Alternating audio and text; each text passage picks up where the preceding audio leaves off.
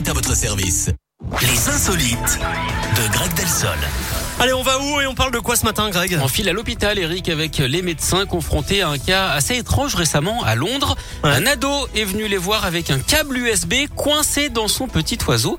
Le garçon voulait mesurer la taille de l'engin et pour une raison Oh, qu'on a du mal à saisir, il s'est coincé le fil dans l'urètre. Pas sûr hein, qu'il ait pu bénéficier de beaucoup de gigabits. Il a quand même eu la délicatesse hein, de demander à être ausculté sans sa maman.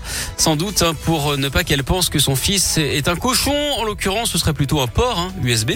On vous rassure. L'opération s'est bien passée. Il a pu quitter l'hôpital le lendemain.